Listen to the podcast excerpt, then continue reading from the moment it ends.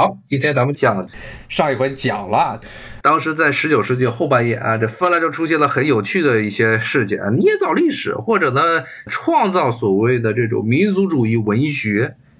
那其实就是通过阐述这卡勒里亚和这芬兰这一片的关系，来强调芬兰与俄罗斯的不同点。那其实呢，这卡勒里亚跟芬兰有什么关系？它这历史上甚至没有国家认同的卡莱里亚那片地区，在历史上很早很早的就成为了罗斯人统治的地方，是诺夫哥罗德、诺夫哥罗德共和国啊，也是讲俄语的北方的这么一个国家统治的很长时间的统治。当然呢，因为欧洲刚才说了，欧洲中世纪时代这种国家统治跟鸟性，上层人和下层人之间讲不同的语言，所以底层的人还是讲卡莱利亚语，这个语言和芬兰语关系非常密切。的上层都统治者，讲俄语，他们实际上是通过这么一种概念来来不断的赞美卡莱利亚，不断的赞美这些卡莱利亚这个地方，他们这些普通人和芬兰人之间关系，来把芬兰作为一个民族和俄罗斯来区分开来。当时芬兰属于俄罗斯帝国的一部分。这种所谓的民族史诗，我们不知道现在说不说。像我上中学的时候啊，看很多报纸就老经常讲说中国没有民族史诗，说感觉是一个极大的遗憾。你要什么很多国家都有自己民族史诗，芬兰的这个他们不知道。就西方的概念也就那么几个大国，他唯一能想到的稍微小一点的，比如说这个什么挪威的，挪威就讲的萨迦，然后冰岛的这个艾达，然后呢，甚至呢，有的人可能稍微多一点，知识多一点，比如说这个葡萄牙什么路斯塔尼亚这些史诗，说中国没有史诗，民族史诗，呃，他告诉你一点，民族史诗很多这十九世纪的时候重新编纂出来的东西。再早一点，可能十七、十八世纪的东西，很多东西是历史上只有一个记号，号只有一个符号，就跟这个维京的那艘龙船一样。你挖出来这艘船，你把这个从那船上的这些维京时代的文化符号，你再重新再创造，而且创造出和这些龙船它本身的意思完全不同的一套新的东西来。只不过是借用了这些历史上的少数的几个这个文字、几个单词、几个词汇、几个这个艺术上的这么装饰上的这符号，来创造出一种崭新的新的这么种这种文化概念、这种民族认同、这种艺术型风格啊，是这么一个东西。所以呢，我们其实经常会这嘲笑说，这韩国天天就抢中国的文明，为什么？因为韩国就是一个可以说极端的民族主义国家。它跟芬兰其实，芬兰搞的这什么卡累利亚呀，包括挪威搞的这个维京文化是这么一条线。这东西呢，本来他们这些编造出来的这种所谓的维京文化和挪文化的一脉相承。比如说像卡雷利亚和芬兰历史上的这种关系，那这个韩国不是也是一样吗？说这韩国，你要是按照这个大毛的这种颜色，韩国历史上也没有韩国啊。你要一定要说这之前的这个朝鲜，朝鲜王国，朝鲜王国是什么？从来都不是一个历史上起眼的地方。那你没有这些来吹嘘自己民族的伟大，怎么办呢？就变。韩国这种事情干的这套事情，是基本上所有欧洲国家全部都干过的，所有的这些欧洲的国家全都干过这一套，什么罗马尼亚呀、俄罗斯呀、保加利亚呀，甚至包括英国、法国都有类似的东西。不要把韩国这一套扯这些东西啊。不要认为它是一个韩国人的一个特质，它这套东西是从西方弄过来的，只不过在韩国这个地方，因为韩国就跟芬兰一样，历史上就是这么一个大文明之间的一个擦脚布，但是根本真的是啥都没有，那怎么办？只能变了。所以呢，芬兰一直到今天，因为这个卡累利亚史诗的存在，芬兰一直到今天，很多芬兰人一直认为这俄国的邻居的那个卡累利亚半岛是芬兰的。也是因为这个原因啊，他们苏联和芬兰爆发的这个北方战争，以及后来，芬兰加入纳粹德国的阵营，包括他著名的列宁格勒的这个二战时列宁格勒围城战，很大程度上有个芬兰军队有功劳。一个很重要的这么一些，芬兰当时政府用来动员民众的一个口号，就是要去解放卡累利亚，说这是芬兰人失去的国土。这个没立场就没有芬兰，你们统治者都讲瑞典语，哪来的什么芬兰呢？哪来的什么卡莱利亚的芬兰人？没关系，这也是个深造的概念。所以呢，民族主义啊，一定要大家强调的，民族主义这个东西是一个双刃剑而且很多的时候，一旦用不好，就会变民族主义的下一个进化的下一个阶段，就变成了种族主义啊，就变成了对别的民族的剥削和屠杀。这是民族主义的一个基本特征。它其实很大程度上是政治概念，并非是一个文化概念。文化是可以，刚才讲这么多，芬兰的文化、挪威的文化，这都是可以创造出来的。你弄史诗。然后呢，像这个芬兰还没说完呢，不光是弄史诗，然后大量的出版以所谓的本民族语言写成的东西，然后呢，再找一些这艺术家，艺术家呢，你从这个龙船上扒下来一些东西啊，创造出一个，比如说挪威当时的民族主义时代啊，就出现了大量的以这个龙船上维京战船上的这些图案为基础啊，创造出的椅子，说这些椅子就是当年他们就想象。当年的那些维京海盗头子 yar，他们叫 yar，其实这个词就跟英语中伯爵 earl 是有同一个词，同源发生的 yar 那些海盗头子，他说当年就是坐着这样的椅子啊，说在冰天雪地的这挪威的那些海盗聚居点，这维京海盗聚居点的这长屋里头啊，接见。臣服于他的人啊，奴隶们，然后呢，还有他们的这些战友团，什么在里面喝着蜂蜜酒，哗，一系列乱七八糟东西就出来了。这东西找一堆的文人，找一堆的所谓的民族艺术家，一创造就出来了，可以创造。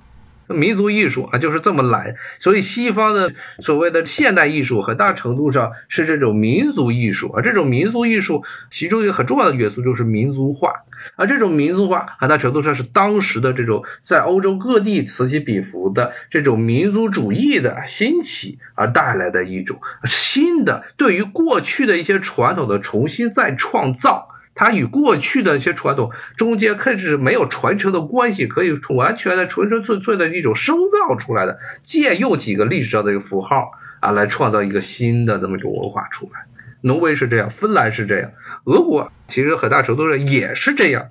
为什么呢？刚才说了，俄罗斯，俄罗斯这个统治者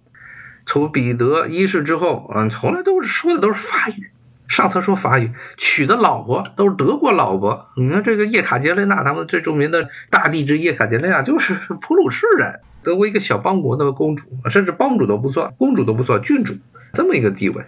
那么，在这个十九世纪后半叶啊，十九世纪后半叶，特别是当时啊，这俄罗斯发现啊，自己国家搞了半天的西化政策，但是呢，依然不被依然不被西方的主流文化所接受，主流国家接受，特别是英国、法国，仍然认为俄国是一个边地彝族、边地蛮夷。然后呢？当时，当时呢，而且呢，加上当时，特别是俄国和它邻近的这德国重新统一的德意志地区啊之间的政治关系越来越冲突，越来越明显，围绕着对于巴尔干地区、对于东欧地区的这种统治权、这种霸权的争夺。然后这个时候呢，这就折射到了当时俄国的普通的中产阶级城市中啊，这莫斯科呀。什么圣彼得堡啊，这些地区的这些文人们，他们的一个感受就是这种文化上的挫折感和这个历史文化的挫折感。我们这个已经掏心掏肺的想要拥抱西方文明，你西方文明还不接受我们，所以当时就是在这么一种影响下，就出现了所谓的斯拉夫，呃，俄国的再度的、再度的所谓的俄罗斯民族主义的兴起。而且这个兴起呢，很大程度上呢是国家方面、国家层次，特别是最后两任沙皇，比如说最著名的就是尼古拉二世时代最后一个沙皇时代，他在。他在这种国内的这些所谓城市里的这些中产阶级啊，所谓城市就是那么两三座大城，这一小撮说是一个市民阶级的概念，其实在俄国当时一个普遍农业制国家，这还是一个城市基因。这一帮城市基因要鼓动这种民族主义、泛斯拉夫主义，所以呢，尼古拉二世在俄国沙皇俄国的各个非俄语地区实行了强制性的俄语化，最后导致这些地区在一战之后夹杂着自己本地的分裂势力就独立了。那我们再回到啊，这个民族主义的艺术的方面，我们说啊，这个民族主义它本身是带有很强烈的政治属性的，可以说很大程度上是用政治塑造出来的东西。啊，另一方面呢，这个民族主义的艺术，民族主义的现代艺术，他们的这套理论，你要搞这个民族主义艺术，你得有些艺术理论嘛，你经常讲。每个艺术创造什么艺术，无论是古典时代啊、巴洛克时代、罗可时代啊，你创造的这些风格，你都基本上是画家都是围绕着一些 principle 来原则、主旨来展开的。那么他们这些民族主义、现代民族主义艺术的理论，都是起源是哪儿？具有极为强烈的反讽意味的呢？他们起源是来自英国，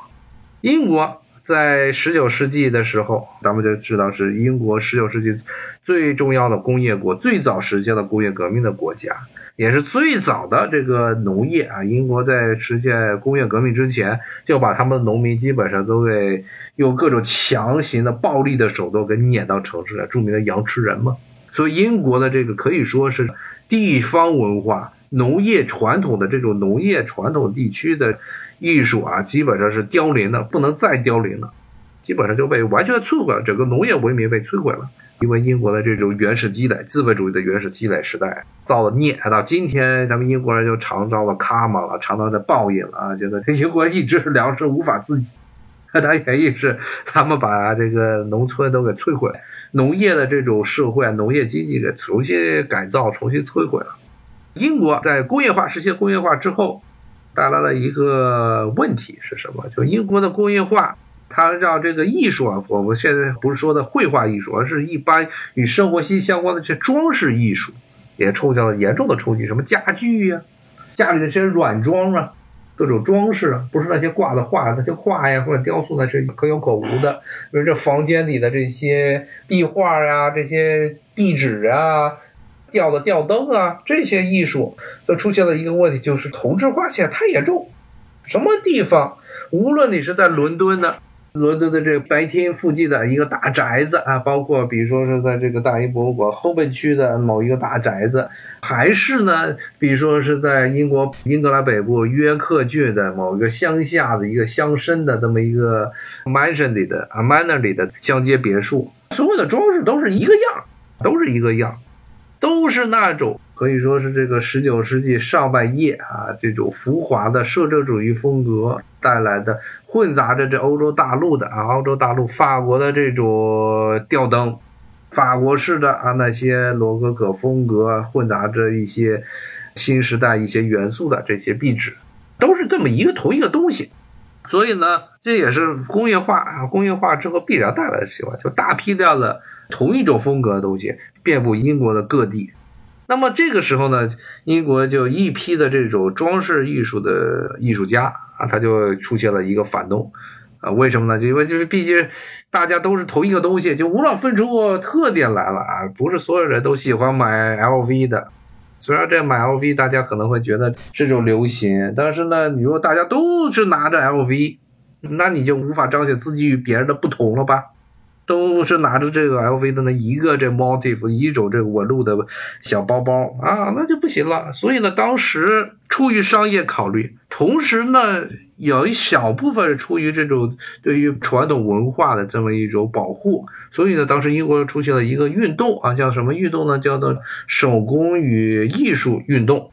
这个运动的一个题材、一个主张，就是要取消这种对于繁复的、复杂、奢华的这种装饰。来自欧洲大陆的这种法式的这种装饰的追求，我们就要更多的要强调是艺术品，它本身这些装饰元素，它本身与当地当地的这种文化背景、这种自然背景的一种相结合，一种和谐发展。就跟说这个伦敦，你可能所有人拿个 LV 不错，或者这你要这拿英国叫 Burberry，你跑到了一个北方啊，这约克郡，约克郡底下的一个小村村里，或者呢西边这个威尔士和威尔士交界的什么 Shropshire 那些山沟沟里，你也穿这个 Burberry，有点与当地的这个民情不符，就就这样一个情况。所以呢，这种手工与工艺运动，它的一个主旨就是说要有地方材料。地方元素装饰这个家庭，然后达到与当地的、当地的这种自然环境的一种和谐发展，这是英国的这个运动，英国的这个手工工艺运动的这么一个理念。它更多的是啊，因为当时啊，全部都是工业化啊，所有的这些装饰产品、家具啊、这壁纸啊，都是一个模子出来的，大家是要审美出现审美疲劳了，所以我们要有特点，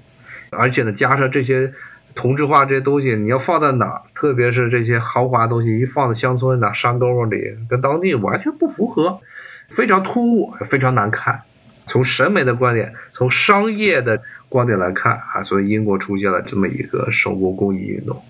但是呢，由于英国又是当时欧洲和世界上最强大的国家，他们这种所谓的地方化、材料地方化、装饰的元素地方化。然后与自然和谐啊，这么一种理念传播到了欧洲大陆之后，就出现了一定的非常强烈的变化。一个强烈的变化是什么？虽然这手工与工艺运动它的主旨还在啊，说要有地方元素，有这个地方材料，然后有地方的自然环境相和谐。但是呢，这几个口号虽然还存在，但是它的一个本质，它是怎么样去解释这么一个主义，解释这么一些原则？它的出发点视角就不一样了。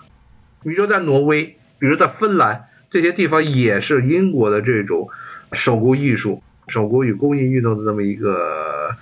很重要的这么重镇，都在这些地方非常流行。但是他们是从一种政治的观点来解释这些问题，他们把英国的这种。艺术运动、装饰艺术中啊，强调的是地方元素，有地方的材料这两个特点，与他们当时在这两个地区所推行的啊这种所谓的民族主义，挪威民族主义、这芬兰民族主义，包括俄国、俄罗斯民族主义相结合。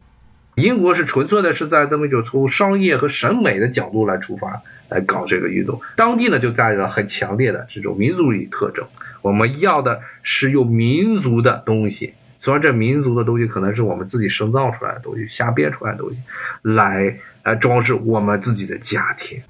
这也是我刚才说的这些怎么用这些维京时代的一些考古学的证据来装饰挪威的地区，包括芬兰就更典型了。芬兰有些当时的一些装饰艺术家跑到一些乡野地区去找当地的这个农民手编编织的一些。实际上非常粗糙的，而且几何形的纹路。自己呢，回到自己在赫尔辛基，芬兰最大城市赫尔辛基的这些工作室，还来编一个这么一个特别难看的毛毯。这芬兰元素，几何的格子呀，其实那些格子你要放在什么这个北美的印第安人，可能编的都比他好。别说北美印第安人了，中国可能西南的很多少数民族的编出来这些毯子都比他那好多了。但是他一说啊，这是芬兰人自己的这个纹路，啊，这么去强调。然后呢，还让这些地区啊，大量的使用北极熊当做